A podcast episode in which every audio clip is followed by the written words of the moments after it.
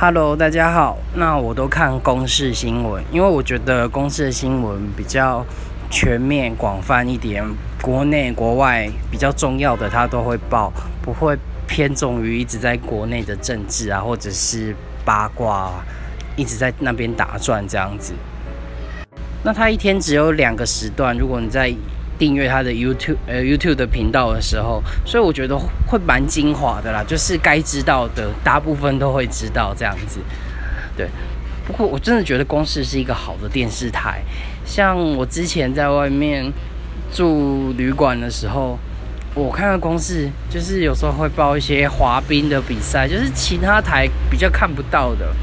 对，就觉得还，我其实还蛮真的蛮喜欢公视的，不知道为什么节目真的还蛮优质的。如果未来我家有第四台，